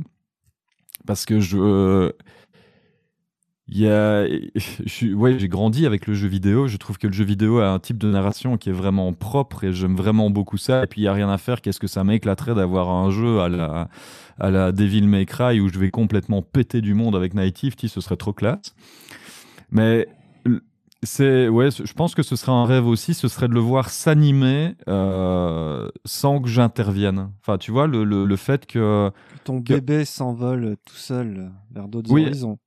je, je crois que c'est vraiment le, le- pour moi, ce serait vraiment l'étape vers laquelle je voudrais aller. C'est le jour où il m'arrive quelque chose, je ne le souhaite pas, hein, mais le jour où il m'arrive quelque chose, j'ai envie qu'il puisse continuer à vivre sans moi, tu vois, enfin que qu'il continue à exister sans moi. Et il y a un truc, c'est très bizarre ce que je vais dire. hein, alors attention, accrochez-vous parce que c'est très On s'accroche. très... hein. Ouais, ouais, c'est très perché. Il y a dans, dans, dans, dans, dans la vie actuelle, on a on a tu vois, on a tous envie de laisser notre trace, enfin, tu vois, laisser quelque chose de notre passage. Exactement, ouais. Je sais bien, je sais bien que la seule chose quand je serai plus là, lui subsistera d'une certaine façon, tu vois. Et grâce à lui, je subsisterai à ma manière. Et c'est pour ça que je prends tous mes potes à chaque fois dans l'aventure, c'est que quand on sera repiqué euh, dans, dans 50 ans, tu vois, enfin bien bien plus loin, enfin tu vois, quand on sera quand on ne sera plus là, il y aura toujours une preuve qu'on a été amis. Il y aura toujours une preuve que mes amis étaient avec moi et qu'on a fait ça tous ensemble. Et je crois que c'est le plus important dans, dans, dans, dans ce truc-là, c'est vraiment le fait que c'est grâce à eux tous, enfin, grâce à tous c'est- mes c'est- potes. C'est c'est pas juste ton, ton délire, c'est c'est c'est toi et tes potes. Oui, c'est oui, oui. une et- aventure collective. Et ça devient finalement une grande famille. On a, j'aime bien par exemple, enfin c'est très bête, hein, mais par exemple dans le livre de jeux de rôle, on a fait en sorte que certains personnages, je, je l'ai demandé à des amis de les incarner, tu vois, parce que dans le bouquin, quand tu lis leur description, c'est eux, tu vois. Par exemple, euh, mon, mon meilleur ami et le batteur du groupe a toujours été un peu comme ma conscience, tu vois. Il a toujours été le, le petit ange sur l'épaule, tu vois, qui me disait ce que je devais ouais. faire ou pas faire et tout ça. Et ben c'est l'archange Gabriel dans l'histoire. Je ne voyais personne pour l'incarner, enfin d'autres que lui pour l'incarner. Et on a disséminé plein de trucs comme ça et finalement ça fait que le l'univers, c'est chacun a apporté sa pièce sans s'en rendre compte. Il y a par exemple Fabio, Fabio que je me remercierai toujours mille fois. Il s'est donné à fond dans le jeu de rôle, tu vois. Autant la musique, il m'a donné un coup de main pour les paroles, pour le livre, il m'a donné des fois des idées quand j'étais bloqué, ce genre de choses là. Mais pour le jeu de rôle, il s'est investi à crever. Genre, euh, il me téléphonait, on se téléphonait pendant trois heures juste pour corriger le bazar tous les deux, tu vois. Mais euh, investi à crever. Et t'en auras d'autres. Par exemple, je prends l'exemple de Georges qui, quand, quand il manque des endroits pour aller filmer, bah, il, tu sais jamais comment il sort ça de sa poche, tu vois, mais il est là. Oui, j'ai une autorisation pour aller là-bas, tu vois. Enfin, comment, Ouais, ouais. tu- Comment as-tu eu ton autorisation pour aller dans l'usine désaffectée nucléaire Ah, mais tu vois, c'est c'est- c'est, euh, c'est- c'est ça qui est bien, c'est qu'il y a vraiment un côté engouement, engouement au niveau, au niveau des potes. Je me rappelle par exemple, Jean Cri, euh, on devait faire, on a fait un clip en 360. Et euh, pour moi, c'était une grosse expérience. Tu vois, j'ai jamais fait ça de ma vie. Moi, on peut toucher à de la nouvelle technologie, je deviens tout fou. Tu vois, j'ai un gros problème. euh, Ouais, j'ai- un gros problème. Et j'allais mixer le morceau en 360, quoi. Si ça vous tente, il est dispo sur YouTube, on peut le voir. hein. Et donc, à chaque fois que tu tournes la caméra et que tu fais face à un instrument, tu entendras mieux l'instrument. Enfin, il va ressortir par rapport aux autres. Mais il nous fallait un endroit. Et on avait eu. euh, on devait avoir une autorisation pour y aller. Et finalement, on l'a pas eu parce que l'ami du producteur du clip l'a lâché au dernier moment. Qu'on se retrouve dans la merde. Et ben, j'ai un pote qui a, j'ai un pote qui a réussi à détourner des caméras de sécurité pour nous laisser tourner dans, un- dans le parking d'un centre commercial, histoire qu'on ait vraiment la tranquillité un dimanche. Et euh, on a dû soudoyer les gardes avec de la bière, mais c'est grâce à lui, tu vois. Enfin, c'est un truc incroyable. quoi. Ça sent la bidouille quand même. Oui, oui, mais il y a. Il y a, il y, a, il y a un côté, il y a un côté tellement spontané. Par exemple, pour le, pour le tournage du film, il y a un des acteurs qui jouait le mort d'ailleurs, euh, qui il- la première prise, il s'est endormi sur la table, tu vois. Du coup, les, les, les acteurs, ils rentrent dans la pièce, ils sont là, oh mon dieu, et puis t'entends cassé tout de suite dans. Enfin, tu vois, ils sont plus dans l'émotion. Et il me regarde comme ça, et très castive, ça va aller, ça va aller. Et puis il me dit, je vais aller, je vais aller au paquet du coin, je vais aller chercher un, un énergisant et ça va aller. Il avait oublié qu'il avait une cicatrice qui lui ouvrait toute la gorge et qu'il était plein de sang, tu vois. Il, il était tellement, enfin, il, il était pas là, enfin.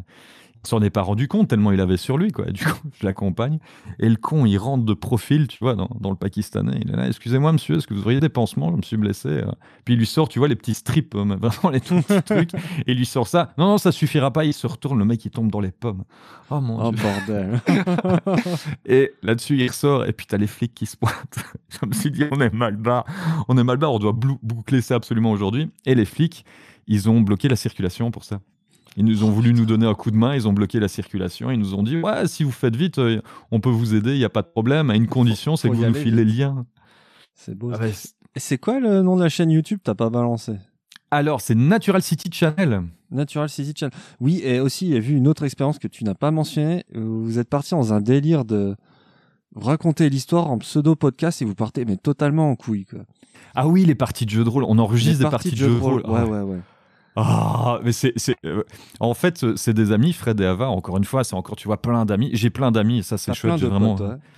j'ai, et je peux compter sur eux. Enfin, tu vois, ils ont toujours été là, et je les remercie, euh, je les remercie, mais toujours mille fois, enfin, d'avoir toujours été là. C'est Fred et Ava et la petite sœur d'Ava, donc Clara. On... Il fallait que je teste les parties de jeux de rôle, tu vois, parce que c'est bien de les écrire, c'est bien d'avoir les idées, Il faut Mais tester il f- quand même. Il faut tester quoi. Et du coup, euh, je leur ai demandé, ouais, ça vous tente d'être l'équipe test, etc. Ils me disent, ok, pas de souci. Puis, voilà, on enregistrerait bien les parties parce que ça dure quand même deux heures, c'est vachement fun. Et par exemple, Fred, qui est qui est un des joueurs, il adore se réécouter parce qu'il se fait rire, tu vois. Il réécoute les parties et il se fait marrer tout seul. Et du coup, je me suis dit, ah, autant, autant les partager. Enfin, c'est c'est relativement fun. Et du coup, on est parti, on est parti dans ce délire-là. Et voilà, voilà, c'est. Vrai qu'on on fait est des trucs. totalement parti à côté de la plaque de la question de base. Oui, oui, oui. C'était en quoi chaque support apporte quelque chose de neuf? Et, et ben, Eh ben, la, eh ben, la musique, la musique, ça te parle ben, au sens de, le, de, de- je trouve, de, le- de, de l'oreille et ça te permet de te mettre dans, dans, le, dans l'état d'esprit. Plus qu'une phrase, plus que. Un morceau va t'évoquer une, une émotion. Ouais. le livre va te permettre de comprendre l'émotion, de mieux comprendre l'émotion, de mettre des nuances dedans, de- de- d'aller un peu plus loin parce que le personnage est tellement. Le personnage parle au, euh, au lecteur. C'est c'est ça que j'ai essayé de faire, c'était vraiment avoir que, que, le lecteur soit parti pris dedans. Et parfois, le, le, le Stalker a des questions sur l'humanité. J'ai envie que le, le- le lecteur se pose ces mêmes questions. Finalement, c'est un étranger qui observe l'humanité. Le jeu de rôle, c'est le seul moyen pour que l'auditeur ou le lecteur ou le spectateur soit acteur complet de l'univers. Finalement, on lui propose de arrête de le regarder, arrête de l'observer, sois dedans, enfin vis-le. Ouais, je vois bien. Le film, enfin le, côté cinématographique, c'est parce que je suis un fan de cinéma, mais vraiment un, grand fan de cinéma. Et euh, j'avais toujours voulu m'y essayer. Et je, n'ai pas vocation de faire carrière là-dedans, mais j'avais vraiment envie de tester l'expérience parce que je trouve que c'est tellement facile de critiquer en voyant quelque chose, mais quand on se retrouve dans les, dans les conditions de tournage, ben, c'est pas pareil. Et tu, tu le vis différemment, et puis tu te construis des souvenirs, tu te construis, ouais, tu te construis vraiment des souvenirs. Et par contre, le- ouais, le, comics et la, bande dessinée, là, c'est plutôt l'aspect. euh, on, on peut montrer des choses qu'on ne peut pas montrer avec, euh, avec le film, parce que les décors, bah, je les imagine, mais je, ne- je ne retrouverai jamais rien de, de- pareil. Et du coup, le comics me permet, tu vois, justement d'étendre la ville. Et comme on essaye de le faire à travers tous les supports, la ville a également une entité, enfin, c'est une entité à part entière. Un peu à la Sin City, je sais pas si tu vois. euh, ouais, ouais, je vois bien. la, la ville a une identité et est un personnage aussi à part entière. Certes, euh, certes, c'est de façon très imagée, mais j'avais envie aussi de donner, donner une existence à la ville, quoi. Je crois que j'ai répondu à la question. Ouais, t'as je vachement bien répondu à la question. hein. Autant t'étais à côté de la plaque tout à l'heure, mais là t'étais pile dedans, quoi. Alors, sans transition, on va parler de Niak. Donc là, ah, on va déjà écouter un peu de Niak et et après on va en parler. Alors, je lance au pif. hein. Attention. Oh, vas-y. Ah, très bon, très très bon.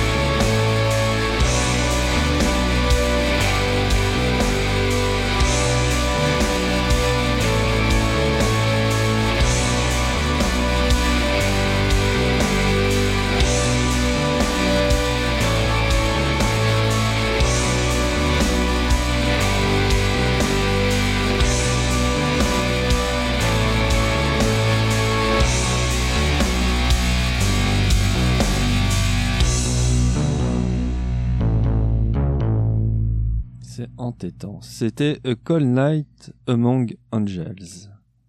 Ah, ah, ah, ah. Le premier morceau que avec lequel j'ai commencé ce projet-là. Alors là, tu vas, tu vas pouvoir nous parler de ton idole absolue, Dieu. Évidemment, évidemment, je voulais parler de John Bon Jovi. Non, je rigole. Non. John Carpenter.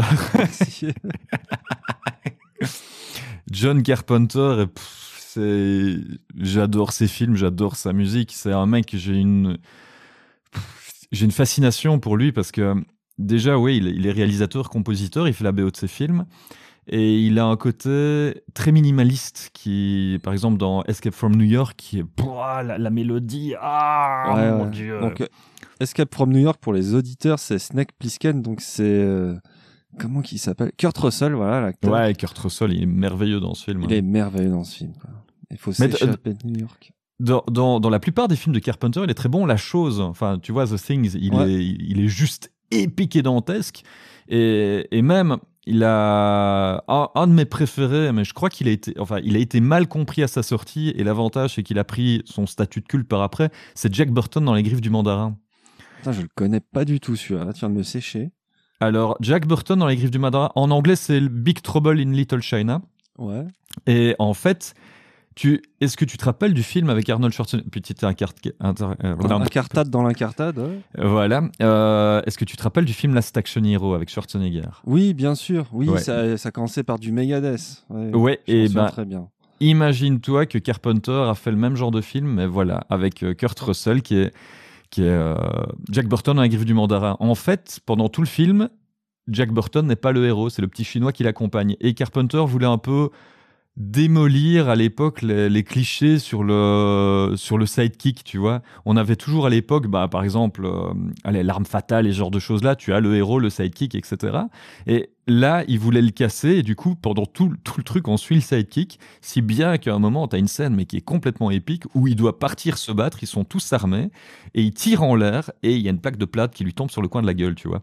Et c'est ce- le film est hyper méta. Enfin, tu vois, pour moi, c'est un film qui n'a vraiment pas été compris parce qu'il était un peu trop, oui, un peu trop méta, un peu comme les Scream, tu vois. Enfin, Wes Craven avait toujours cet art de, de, mettre le, le, le, le spectateur dans une abîme, tu vois, une abîme dans l'abîme.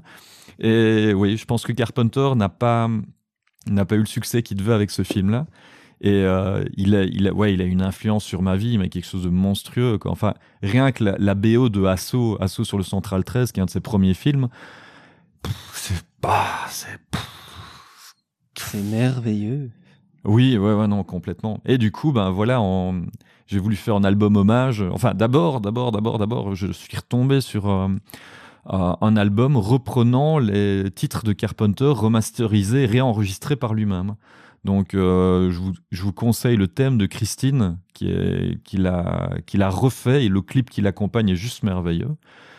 Et j'ai eu envie de m'essayer à ce genre de musique-là parce que bah déjà j'aime beaucoup j'aime beaucoup les synthés et puis je suis tombé un petit peu c'est vrai que c'est un truc un peu un peu je vais pas dire actuel mais il y a ce côté revival un peu 80 tu vois enfin on avec Stranger Things et ce genre de choses là il y a, il y a un film qui m'a fort marqué au niveau de la BO qui avait ce genre de choses là c'était Drive avec Ryan Gosling et la BO de Karvinsky Oui, c'est très minimaliste comme film aussi.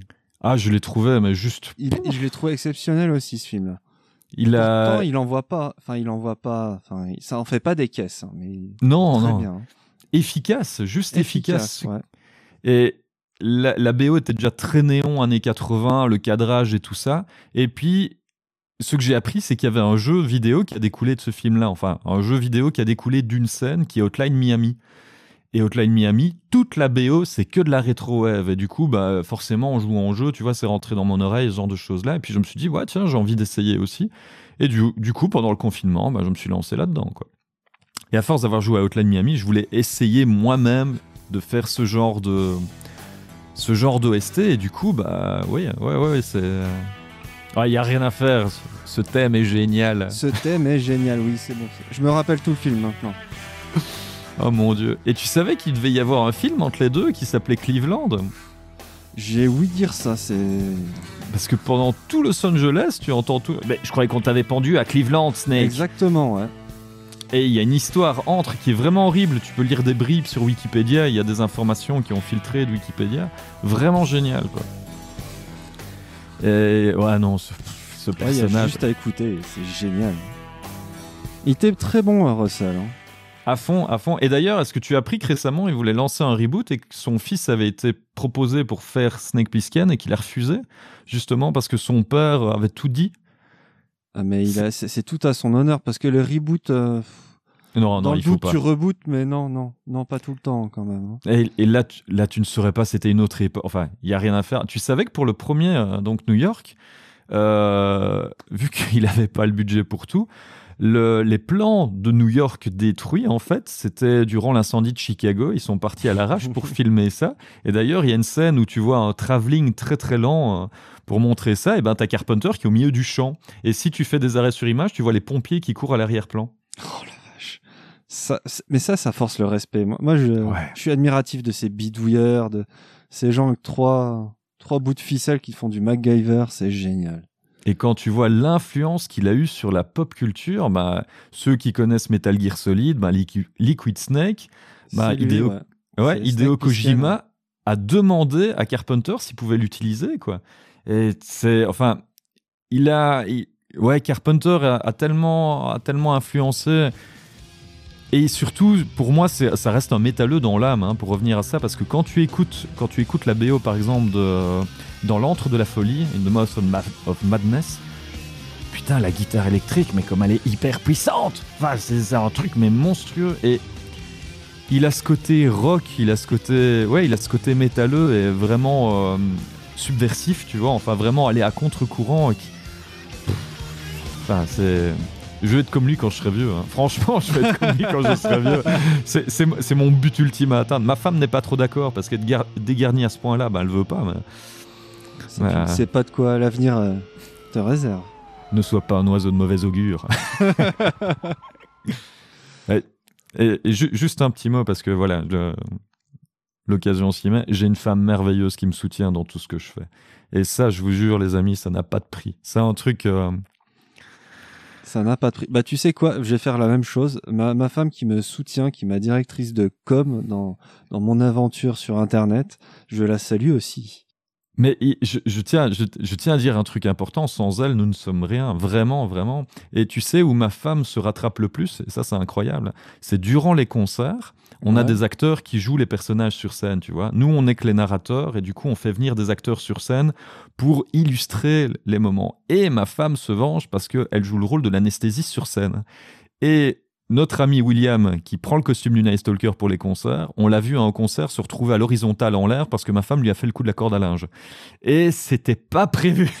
et du coup, je te jure que c'est impressionnant. Ma femme, t'as pas envie de la contrarier, tu vois. C'est bien ça. On s'est disputé une fois, elle est arrivée, elle m'a soulevé, elle m'a regardé, ma dignité est tombée. Depuis, je n'ai jamais récupéré. Depuis, on ne s'engueule plus, tu vois. C'est- bien ça. Ça- t'a- détendu. Ah oui, ah oui, clairement, clairement. Mais voilà, c'est. On a du bol. Tous les deux, on a de la chance. C'est ça. Bon, mesdames, bisous. Bon, on va enchaîner quand même. Donc là, on a fait le tour de ton œuvre et tout ça.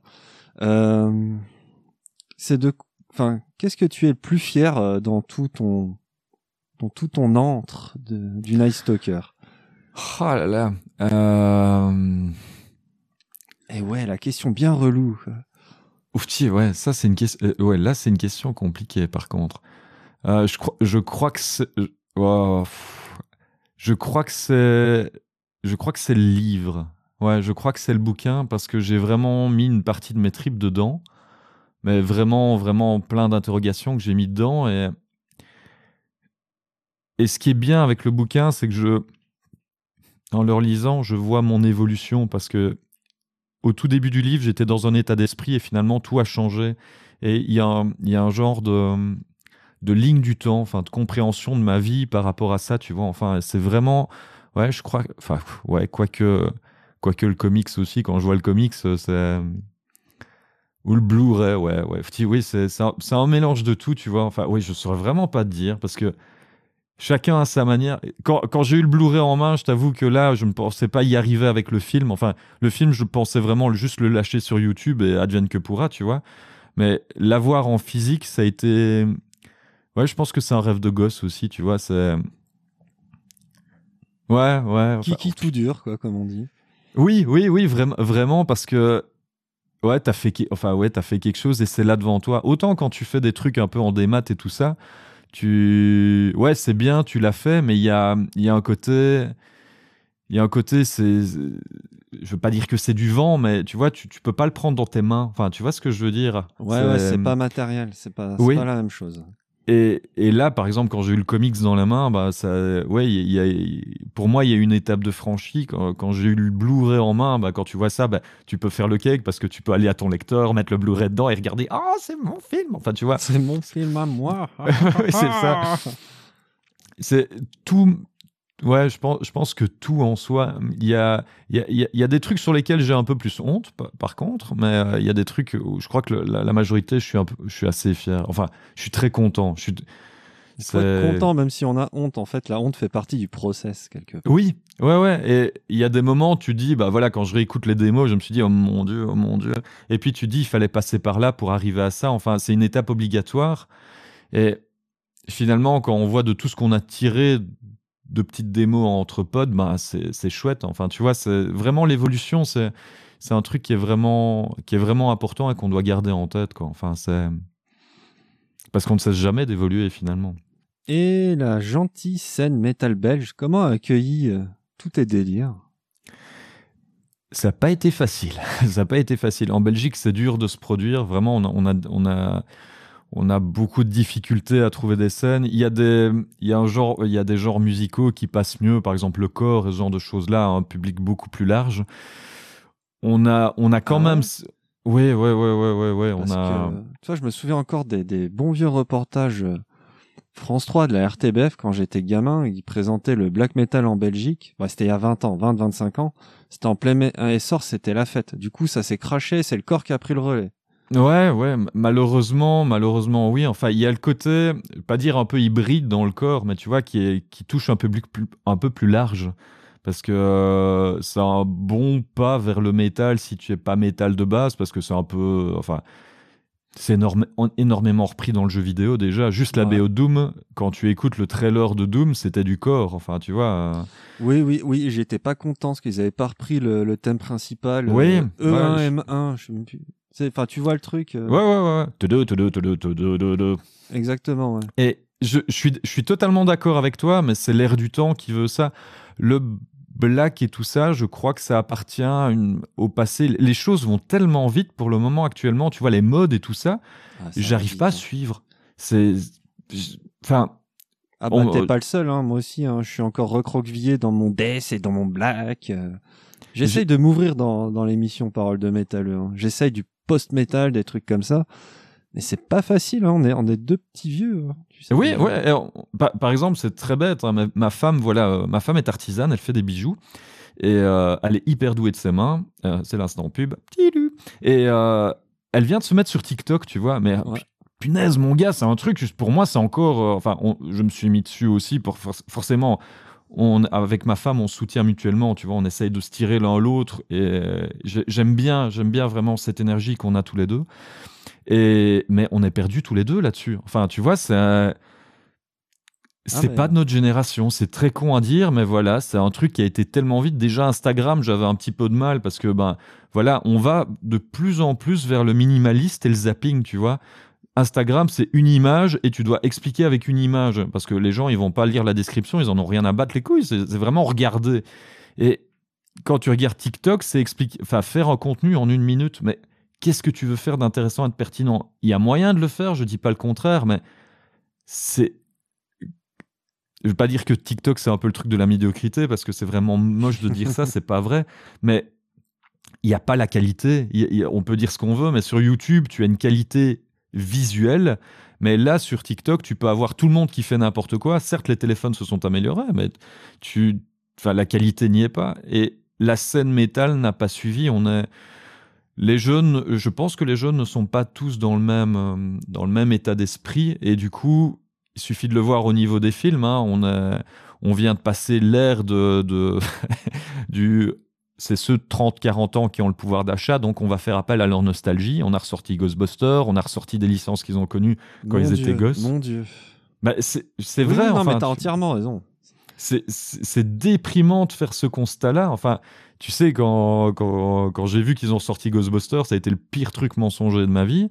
Mais voilà, c'est moche de voir ça. Et je crois que oui, le, on est des vieux cons qui restent avec notre métal de vieux cons. C'est moche à dire. c'est ouais, mais par exemple, Oui, voilà. Je, il y a une veine, c'est parce que tu, tu, tu en as parlé, mais il y a une veine que j'ai vraiment bien aimée dans le black metal, qui est le post-black metal avec Alceste, Gris, euh, Fall of Roros et tout ça. C'est vraiment un truc vers lequel je suis allé. En France, il y avait Hamster, si je dis pas de bêtises. C'est vraiment un truc vers lequel je suis allé parce que euh, il y avait un moment, c'est très con, mais des fois, tu as l'impression de rester entre vieux cons. Et, et là, je sais pas, il y a eu le côté, le côté un peu essai d'autres personnes de mon âge. Et du coup, j'ai été, j'ai été vers ce truc-là. Ça m'a fait du bien. C'est vrai que j'aime beaucoup ce truc-là. Mais le, il y a plus, il y a plus l'époque d'antan. Je crois que c'est plutôt ça. Je crois qu'il y a plus l'ambiance de l'époque d'antan. Ah non, l'ambiance a complètement disparu. Tu, tu vois ce que je veux dire? Enfin, Ah bah oui, j'étais. On a vécu cette ambiance, chers auditeurs. Nous, nous sommes vieux. tu, le pire, c'est quand il y a des jeunes qui me disent qu'ils vont en fest et que c'était trop bien, mais ils s'en souviennent pas. Oui, alors, ça- ouais, alors ça moi aussi. Oui, je m'en souviens pas, j'ai trop bu. J'ai crié apéro toute la nuit, je m'appelle Kevin. Bah oui, mais t'étais pas resté 8 heures debout en ayant mal au dos, à regarder tes groupes, en ayant subi la fosse. Non, Oui, c'est- fou. Tu vois, j'ai l'impression que les jeunes ne vont plus en concert pour voir les groupes, mais pour l'ambiance du camping. Et je, suis désolé, je, je- je m'excuse d'avance aux, aux jeunes qui ne sont pas comme ça. Je fais une généralité, je suis vraiment navré. Je ne vous vise pas, donc mea culpa pour, pour vous. Mais j'ai cette sensation-là, vraiment cette sensation-là, et ça me déprime parce que finalement, ce qui marche, ce n'est pas forcément ce qui est conceptuel ou ce qui est intéressant. Ce qui marche, c'est le truc qui fait le plus parler de lui. Et c'est pas forcément bon. Euh, ouais, je m'étais fait euh, constat là au Hellfest euh, quand, quand le Hellfest existait encore euh, pour de vrai. J'avais des un collègue qui était là, enfin deux collègues, et au final, ouais non, bah nous on vient pour l'ambiance. Bah tu rigoles, moi je viens pour l'altar et le temple, tu vois, je, Ouais, ouais, je passe ouais. d'une scène à l'autre, j'ai mal au dos, je fais mon petit vieux, ok. Bon, la prochaine fois que j'irai au Hellfest, je prendrai une chaise de camping pliable. hein, je je l'annonce clairement. Je m'équipe sérieusement la prochaine fois. Mais ouais, ouais, moi j'y vais pour la musique, pour écouter de la musique, pour, pour me faire mal au tympan. Re- Voilà. Regarde par exemple, il y a, enfin, je, je me permets, hein, mais euh, Mais vas-y. tu as, tu as eu cette veine de, de, de folk pagan et tout ça qui, est- qui correspond déjà à une mode. Enfin, il y, a un côté mode avec les séries genre Viking et toute la clique. D'ailleurs, c'est moche, ça se voit même dans le jeu de cartes Magic où on vient de passer l'édition Kaleim qui était basée sur les légendes nordiques. Il y a, il y a, il y a toujours ce côté un peu, un peu, un peu too much. Et par exemple, il y a, il y a un groupe que j'aimais bien avant, avant que ce soit Corpiclani, tu avais Shaman que j'aimais beaucoup, mais Corpiclani, dans la plus, enfin dans leurs albums, ils ont mis des chansons à boire. Enfin, bordel, vers quoi on va? Enfin, tu vois, on, on, on, on est tout de suite dans le côté, dans le côté. Enfin, je trouve qu'on est, on est- le métal est devenu. Oui, le métal est devenu une caricature de lui-même. Enfin, je, ne dis pas ça non plus pour les groupes qui, tentent de faire des choses conceptuelles. Donc les gars, encore une fois, je suis désolé, j'ai pas envie de, j'ai pas envie de faire, euh, tu vois, supérieur en disant ça. Mais il y a, certains groupes, c'est vraiment devenu des caricatures du métal et c'est moche parce que c'est là, là qu'on voit les modes. Par exemple, bah oui, Storm a surfé sur la vague de Pirates des Caraïbes et il y a, ouais, il y a, il y a ce, il y a ce côté un peu, un peu trop, ouais, trop, trop phénomène de mode et finalement tu vois que sur la longueur ça ne tient pas forcément. Enfin, tu vois ce que je veux dire Ouais, ouais, non, mais je, je vois très bien. Tu, tu, tu prêches un vieux con, hein, en fait. hein, très dur. et, c'est ça qui est dommage. Enfin, moi je me rappelle des albums concept genre B de Pain of Salvation qui moi a changé ma vie. J'allais embrayer sur les albums euh, concept. Le... Vas-y, je te laisse embrayer alors. Ouais, ouais, j'embraye, la deuxième, troisième, tout ça, tout ce que tu veux. Le... Moi, ce qui m'a fait énormément triper, et je m'y attendais pas du tout, c'était Nostradamus de Judas Priest. Ouais, Pourtant- ouais, ouais. Pourtant, ça m'emmerde assez, Judas Priest, hein. Mais cet album, pour moi, c'est le meilleur de Judas Priest. J'ai j'ai pas compris ce qui m'arrivait. Et j'ai trouvé la recherche, les paroles, tout, tout, c'était bien, quoi. Et puis, il faisait pas que des tri, des, des progressions, tri- des, des triades, c'était cool, hein, pour changer. Et, euh... putain, ouais, moi aussi, les concept albums, c'est un de mes trucs. Je les cherche, je les déniche, et même si c'est pourri, je les écoute. Et je trouve que c'est le truc qu'on retient après coup. Enfin, tu vois, de, de tout ce que j'ai écouté, j'ai écouté une palette de groupes. Enfin, tu vois, enfin, comme tout le monde, hein, Mm. comme toi aussi. Mais les albums concept m'ont marqué. Enfin, tu vois, c'est un truc que si je dois retirer de ma discographie, ben, ce sera plus vite les albums concept parce que il y a une autre démarche, il y a une autre façon d'aborder d'aborder la musique et finalement, je crois, que c'est ça qui, me plaît aussi dans certains groupes, c'est les groupes qui se dépassent, en- qui dépassent leurs médias, enfin le- leurs médias de base, tu vois. Et euh, c'est, je, crois que c'est important qu'on aille vers vers des choses ainsi pour pour au moins au moins offrir plus que ce que peut être la musique, la dépasser en tant que telle. Par exemple, on le, f- on le faisait avec la musique classique, tu vois. La musique classique pouvait être accompagnée de certains visuels. Quand je, je prends le Carnaval des animaux de Camille Saint-Saëns, qui est Ouais. censé illustrer des animaux. Et tu vois, c'est con, mais Camille Saint-Saëns, quand tu prends le- les fossiles, le tadadadadam, tadadadadam, ça m'a toujours marqué parce que oui, il y a un concept derrière tout ça. Alors que, bon, bah ouais, j'ai retenu certains trucs de Jean-Sébastien Bach et, et compagnie, mais voilà, Camille Saint-Saëns, ça m'a vra- toute l'œuvre m'a vraiment marqué parce que c'est conceptuel, quoi. Et il y a, ouais, dans les groupes, j'ai cité Beat Pain of, oh, The Pain of Salvation parce que, ouais, ça a été, ça a été une révélation quand mon batteur est arrivé et m'a dit, ouais, il faut que tu découvres ça et tout ça. Et quand qu'on a commencé à découvrir l'album, ouais, il y, a- il y avait déjà cette envie un peu latente, tu vois, derrière de, de, de faire, de faire un truc dans le même genre, tu vois, essayer d'exploiter une idée pour que finalement, le groupe ne soit pas une fin en soi. Le, le- le- le groupe est un moyen de communiquer ça. Et, euh, et voilà, enfin, tout simplement. Je crois que c'est hautement philosophique ce que j'ai dit. Non, non, mais c'est bien. Moi, ça, ça ouvre des perspectives d'émission à non plus finir. euh, fumer des clopes euh, qu'on a pu et pendant des heures à boire du café. Ouais, il y a cette ambiance, on refait le monde, hein, comme ça, je trouve là pour le moment. euh. Alors, avant qu'on rende l'antenne, quel message as-tu envie de faire passer aux auditeurs suisses, français et de l'univers euh, connu? Cultiver l'imaginaire, peu importe le média que vous avez, peu importe le média que vous regardez, écoutez, lisez, il faut continuer à cultiver l'im- l'imaginaire et surtout donner une chance à, à ce qui est un peu plus under. C'est pas parce que c'est des grosses licences que c'est plus intéressant que des gens qui, qui font ça dans leur cave ou quoi que ce soit. Restez ouverts et à l'écoute. Et surtout, le Nice Talker veille, les amis. Le Nice Talker Veille, ça finit toujours comme ça. Bah, merci Steve, ça m'a fait vraiment plaisir, c'était chouette, c'était la, la meilleure émission à deux que j'ai, j'ai faite depuis très longtemps. Allez, bye, ciao, Au revoir au revoir, ciao.